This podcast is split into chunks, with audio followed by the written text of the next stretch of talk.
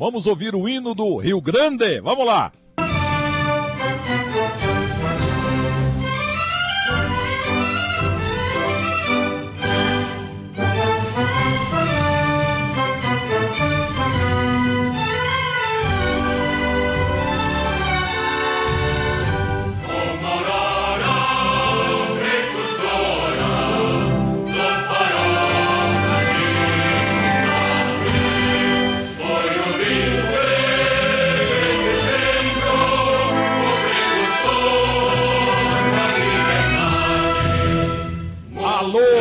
Senador Lazier Martins, o homem da nossa querida crônica esportiva brasileira, hoje um aguerrido senador.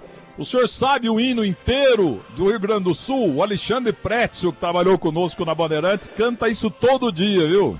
Olha, Milton, você me anuncia me emocionando, assim não vale. Você sabe que aqui no Rio Grande do Sul os gaúchos se emocionam cada vez que tocam, que ouvem ou cantam o nosso hino rio-grandense. Claro que eu sei, só não tenho uma voz boa para cantar.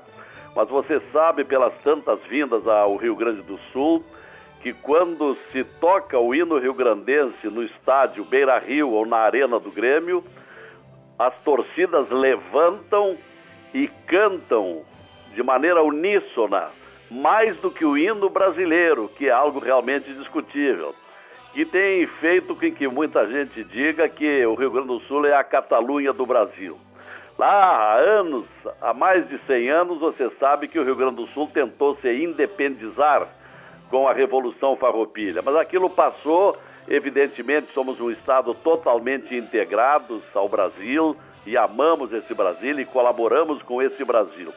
Mas muito obrigado por começar assim essa entrevista, que me agrada muito. Sou seu admirador há muitos anos, acompanho o seu trabalho há décadas e estou à sua disposição. Lazier Martins, primeira vez que eu tenho a honra de falar com você. Eu sou fã do Peninha. Outro dia eu estava vendo na televisão Peninha falando do Império Inca. É uma coisa incrível. Gremista doente, gaúcho, mas o que esse cara sabe de história é brincadeira. Paulo Santana, entrevistei em três Copas do Mundo.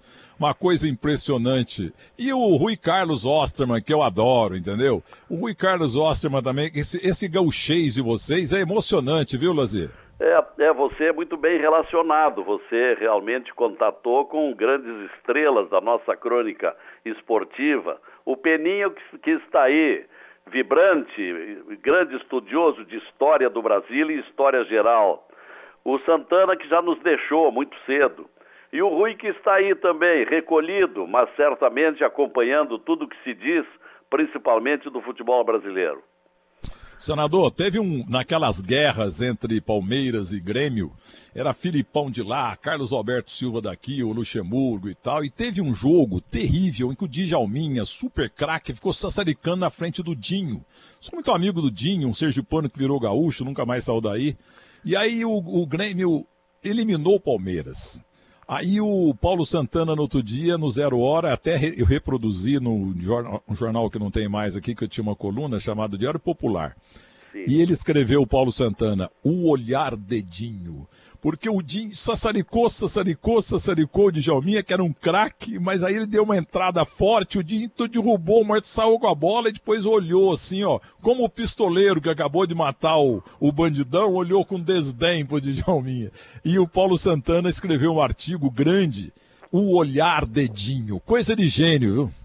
Sim, é verdade, e, e você lembra esse clássico de muitos e muitos anos, Grêmio e Palmeiras. Eu me lembro que uma vez o Palmeiras goleou em São Paulo e o Grêmio devolveu a goleada no Olímpico. E o Volmiro, ponta esquerda, endiabrado, driblador, é, fez misérias naquele jogo. E assim foram muitos e muitos jogos. Mas que bom que você está rememorando tudo isso e a época se propicia para isso. Afinal, essa pandemia desgraçada que assola o mundo está nos levando a, a repensar muitas coisas do passado. É, é, um, é, uma, é um dos poucos, talvez o único mérito que tenha essa doença. O, você é Grêmio ou Inter? Ou você também mantém segredo? Não, eu sou colorado. Eu, eu durante 27 anos Milton, atuei na linha de frente da crônica esportiva. É, dos anos 60 até 86, por aí, eu comecei como repórter esportivo, depois fui comentarista esportivo, fiz quatro Copas do Mundo. E hoje estou na política, depois da. Em 1990, uh, eh, eu, eu, eu era âncora de um programa de muita audiência no Rio Grande do Sul, na televisão, Jornal do Almoço, e o presidente da RBS me propôs que largasse a crônica porque não combinava um jornalista generalista ancorando um programa de televisão como era e continua sendo até hoje, o programa de maior audiência regional, não combinava fazer crônica esportiva. Então eu me despedi naquele jogo do, do, da Alemanha e Argentina na Copa de, de, de, da Itália, no Estádio Olímpico de Roma. Comentei aquele jogo e ali fiz a minha despedida. Mas continuo muito ligado, continuo acompanhando é o meu passatempo preferido, gosto muito de ver futebol. Olha, eu desde menino, lá em Minas, eu nunca gostei do Corinthians, entendeu? Porque era muito corintiano enchendo os picuá. E Santista tinha uns oito só e corintiano era uns três mil. Aí teve um jogo no Parque Antártica até entre Corinthians do Rivelino e o time do Internacional. E o Nelson Rodrigues lá atrás cunhou que o Brasil tinha complexo de vira-latas, que o Brasil pipocava psicologicamente e tal. Antigamente era só Rio-São Paulo, Rio-São Paulo, Rio-São Paulo, Rio-São Paulo, Rio-São Paulo. Não ia para a seleção brasileira se não fosse do Rio-São Paulo. O Alcindo em 66, o Tustão em 66 quebraram isso aí. E muitos jogadores, para que pudessem ter é, é, jogar é, eventualmente na seleção brasileira, eles iam para o Rio e para São Paulo. Quando congestionava nos grandes, eles iam para o América, né? Como foi até o, o Sarão, ponto esquerda, é, o Alex, back central. Aqui para Portuguesa veio Raul Klein, veio Gessi, tudo jogador bom, mas que já não cabia mais Corinthians, São Paulo e Palmeiras e tal. E aí teve esse jogo internacional e, e, e Corinthians. O jogo foi 1 a 0 pro Internacional, gol de Lambari. E eu torcendo, torcendo pro Internacional. Gainete Laurício, é, Escala, Escala é, é, é Bibiano Pontes e, e, Jorge, Jorge Andrade ah, Jorge Andrade, sim. Tovar e Braulio, Carlitos, é, Carlitos Claudiomiro Lambari e Dorim. 1 a 0 gol de Lambari. Aí, à noite, a delegação do, do, do, do, time do Inter pegou o avião aqui em Congonhas, chegou aí em Porto Alegre, desfilou em carro do Corpo de Bombeiros, como que se fosse um timinho do interior e tal, jogando contra a seleção do mundo. É Hoje, primeira, ganhar em São Paulo e no Rio é coisa comum. Lembra do Lambari? Claro, eu estava naquele jogo, eu, eu, eu participei, eu estava no, no Pacaembu, Acontece que foi a primeira vitória do Internacional em São Paulo, na capital paulista. Por isso aquela festa toda, não é? E, e, e, houve outros jogos marcantes. Eu, eu, me lembro muito bem, talvez um dos maiores jogos da história do Inter foi quando ganhou do Fluminense por 2 a 0 em 75, com, com o Carpegiani dando um show de bola no, no, no Fluminense do, do Rivelino, era um timaço, o Maracanã lotado, e com aquela vitória o Inter chegou em Porto Alegre e havia uma multidão no aeroporto Salgado Filho à noite. E, e, e no domingo seguinte o Inter ganhou do Cruzeiro é, por 1 a 0, o gol do Figueroa, no, no famoso é, gol iluminado, porque ele saltou de cabeça num raio de sol, numa brecha que tinha a marquise do Beira Rio. E o Inter ali se sagrou pela primeira vez campeão do Brasil, 14 de, de, de dezembro de 75. Ah, o homem sabe tudo. Você falou ano passando pandemia. Eu queria que você fizesse um relato para gente como é que está aí no culto eh, politizado Rio Grande do Sul. Aí né, não é um estado que esteja lamentavelmente liderando o número de infectados e de mortes, né? Olha, Milton, o Rio Grande do Sul, Porto Alegre é a, é a, é a quarta capital brasileira com menor número de óbitos. E o Rio Grande do Sul está muito bem colocado também. Agora, há um, há um susto aqui causado por esse fim de semana com muitos óbitos e um temor de que o pico esteja chegando por aqui. Mas aqui, além de, de, de, uma disciplina própria dos gaúchos, com algumas exceções, algumas cidades, funcionou muito bem um plano do governador Eduardo Leite, que é o da regionalização das bandeiras uma espécie de sanfona. Quando aumenta o número de infectados e, é, e aí se leva, em, eh, se leva em cálculo também o número de, de leitos com UTIs nos hospitais, essa combinação entre aumento ou diminuição de doentes, mais o número de, de leitos com UTIs nos hospitais da região, isto faz com que aumente ou diminua a restrição. Então, são bandeiras amarela, é, cor laranja, a, a, a, a, verde e a vermelha. E esse é o critério, está dando certo.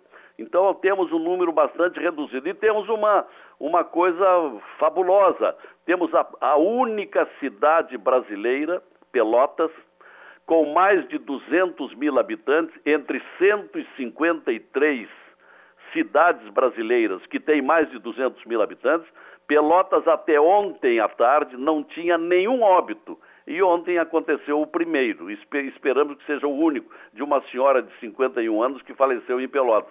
Através de um planejamento muito bom da, da, da prefeita, da sua equipe, de, de, um, de um médico que é reitor da Universidade Católica, da Universidade de Pelotas, Universidade Federal de Pelotas, que criou um planejamento de, de, de, rastreamento e fez com que Pelotas tenha esta liderança em combate à pandemia. Inclusive uma grande universidade lá, um grande laboratório, né? Exato. É, é, é, um, é uma cidade universitária de muito destaque aqui, tanto Pelotas como Santa Maria, não é?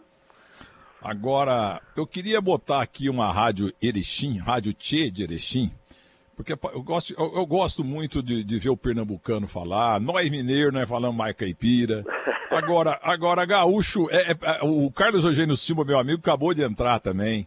Agora vamos ouvir aqui, porque tem algumas palavras que a gente não consegue entender. Vamos ouvir a rádio Tchê de Erechim, onde nasceu Zé Ferreira Neto.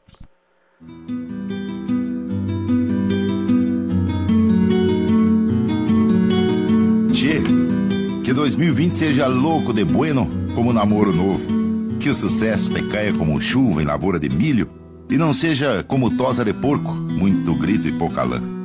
Tu que fiques contente como guaipeca de cozinheira e não contrariado como gato a cabresto. Que durmas atirado que nem lagarto e não fiques judiado como filhote de passarinho em mão de piá. Que em 2020 tu não precises correr como cavalo de carteiro e nem fiques assustado que nem véia em canoa que passes a virada do ano mais enfeitado que burro de cigano em dia de festa e mais faceiro que gordo de camiseta nova. Que não sofras em 2020 como joelho de freira em Semana Santa e que não fiques solito como galinha em gaiola de engorde. Que aprenda a se virar mais do que minhoca em terra quente e que fique sagaz como cavalo de contrabandista. Por fim, que 2020 seja um belo ano para calderear e filosofar sobre as coisas buenas e que seja um ano tão gostoso como o beijo de namorada nova. Em resumo, que 2020 seja mais que macanudo, louco de bueno, especial de primeira e que seja um ano de cair os butiá do bolso. Um chinchado abraço a todas as prendas e peões e um feliz 2020. Ah, e que não te falte pilha pro rádio. Rádio Tchê Erechim, gaúcha o ano inteiro. E olha que eu sou, Lazier, eu sou cidadão de Erechim e sou cidadão também de Alegrete, a terra do teu amigo João Saldanha. Maravilha, hein? É, Maravilha. É... Alegrete é, é, é, é uma cidade bem típica do sotaque e do estilo gaúcho. Se, se Erechim, que tem a Rádio Tchê, já mostrou isso e fica na região norte do estado, você deve, deve saber já por Alegrete o que é o sotaque gaúcho de Alegrete, Dom Pedrito, Uruguaiana, Livramento, Rosário, é, é, é completamente diferenciado. É, é, um, é um estilo próprio e que muitos gaúchos fazem questão de divulgar, isto é, não abrir mão. E nós tivemos aqui protagonistas do linguajar gaúcho, como Jaime Caetano Brown, Paixão Cortes, Bagre Fagundes, Nico Fagundes, entre tantos que divulgaram, que propagaram é, é, essa, essa linguagem própria aqui do Estado. Você, no teu dia a dia, com a tua família, com teus amigos, você fala esse gauchês também, não? Olha, embora eu tenha nascido no, no campo, eu, eu nasci no, no, numa região chamada Vale Verde, um pequeno município entre Rio Pardo e Santa Cruz do Sul. Eu, eu vivi poucos anos, até oito anos de idade. Depois me tornei um, um cidadão urbano Então eu não chego a ter esse sotaque é, bem, bem gaúcho, mas gosto de, desse estilo, conservo, divulgo, respeito, e, e assim nós convivemos e nos adaptamos. Agora, Lazier, e lá na tribuna, você é guerrido, você tem lado e você. Aliás, espera aí, cadê a, aquela senadora Amélia, que eu gostava tanto dela, que sumiu? Ela, ela estava muito bem encaminhada para ser reeleita é, senadora da República. Mas aí, é, pressionada, convidada com insistência pelo Fernando Henrique, é, pelo, pelo Alckmin, acabou desistindo de concorrer à reeleição e aceitou concorrer como vice-presidente do, do Alckmin. E aí foi derrotada e perdeu a vaga. Mas ela está se preparando, vai, vai ser uma adversária dura de roer e, e vai concorrer comigo à reeleição daqui a dois anos e meio. Eu acho ela muito boa, como você também, viu? É. A gente presta, porque, até porque você é jornalista esportivo, a gente tende a ser é, corporativista, né? Mas eu vejo você na tribuna, independente das suas opiniões contra ou a favor, você não fica no muro, você senta a guasca mesmo, rapaz. Eu gosto de ver você falar, viu? Lá em Brasília. Muito obrigado. Eu, eu abandonei a, a, imprensa de décadas é, inconformado com a corrupção, com os vícios da política e me propus a enfrentar isso. Até no ano passado eh, eh, participei de um movimento que nós formamos chamado Muda Senado, Muda Brasil, que é uma pena não passou de 22 integrantes, então somos uma minoria. Mas nós combatemos a corrupção, combatemos o desperdício do dinheiro público. Tenho um projeto de resolução que propõe a redução em 500 milhões do orçamento do Senado, que é um absurdo, 4 bilhões 553 milhões o orçamento por ano para 81 senadores, isso é um absurdo, tanto quanto o que gasta o Supremo, uh, o Tribunal de Contas da União. Eu tenho o projeto que, que quer restabelecer a prisão após condenação em segunda instância. Eu tenho, eu tenho 71 projetos em andamento e tenho posição realmente. Tenho, tenho posição, tenho enfrentado isso que tenho lutado muito pela, pela reforma do regimento interno do Senado, que confere ao presidente do Senado uma, uma força absolutista, um, um domínio é, monocrático é, demasiado e que com isso não tem permitido as grandes mudanças que o Brasil precisa. Agora, Lazia Martins, defina o atual momento Bolsonaro, com essas trovoadas todas aí, é o Queiroz para lá, Queiroz para cá, só se fala nisso. Qual a tua análise, vai, como jornalista e como senador, o atual momento da República Federativa do Brasil do presidente Bolsonaro? Um governo que entrou com boas intenções e acabou se tornando no governo mais cheio de conflitos da história do Brasil, o que é uma pena. Eu votei nele, mas realmente é um homem que briga demais, que, que, que, que não se articula, é, brigou com os principais órgãos de imprensa do Brasil e, e, de uma maneira assim radical, com Globo, Folha de São Paulo, Estadão, Veja, é, brigou com o, o Supremo Tribunal Federal, tem brigado com deputados federais, é, e isso tem lhe prejudicado terrivelmente. Eu não sei como é que vai sair dessas e mais os filhos que conspiram com a sua administração. Estamos vivendo um momento de muitas incertezas, Milton. Agora, eu falava, mostrei aquela gravação lá de Erechim, né, que são usos, valores e costumes regionais, lá no meu sul de Minas Gerais, entendeu? Lá no mato mesmo, que eu sou um caipira do Rabo Grosso.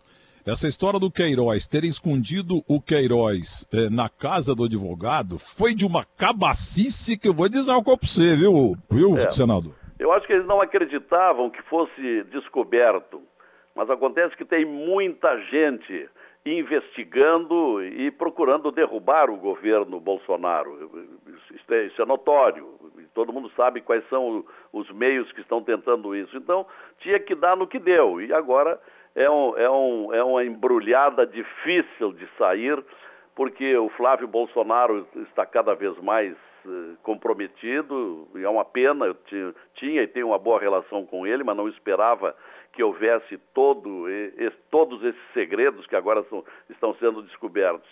eu, eu não sei, a coisa está tá tomando um rumo muito sério. Eu acho que isso vai acabar em, em, em, em impeachment, sendo liberados pelo, pelo Rodrigo Maia, porque já tem 30 e poucos pedidos na mesa dele.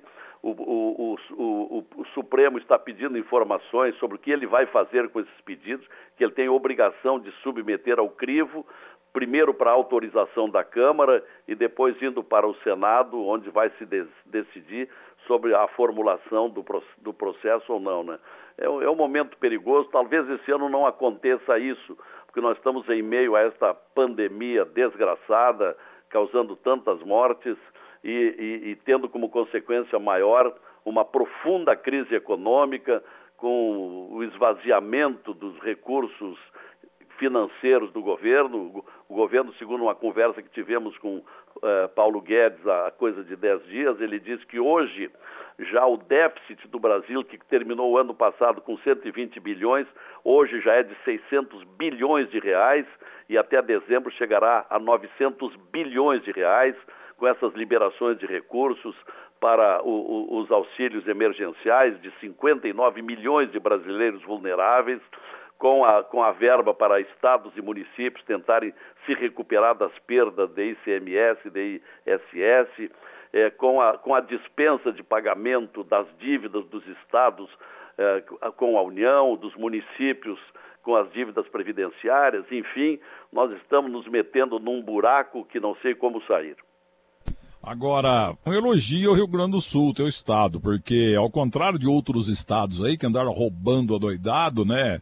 Respiradores que não serviam, que foram superfaturados, os tais de campanha que ficou numa grana desgraçada e não funciona, demorou para funcionar.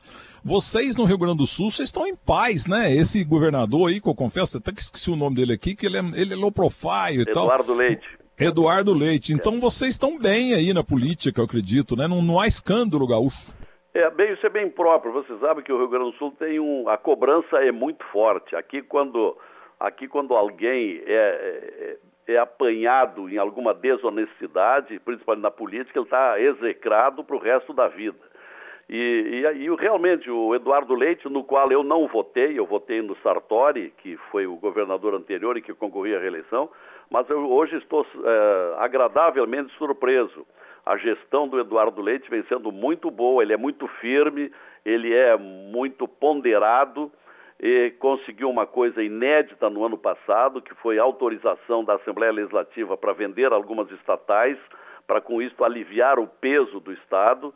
E agora, com essas medidas do plano do distanciamento controlado com relação à pandemia, ele está fazendo uma boa gestão. Agora, você é determinado, um cara ousado na tribuna, na política e no Senado. Agora, como cronista esportivo, você era mais brabo ainda, né? Porque até essa semana aí tivemos um levantamento em que você quebrou o palco João Saldanha, teu compatriota. Que, como é que foi isso? foi, foi memorável. Foi memorável. Depois, um ano depois, indo fazer um jogo na, na Argentina, em Buenos Aires, é, hospedados no mesmo hotel, no Hotel Sussex, na, na Florida.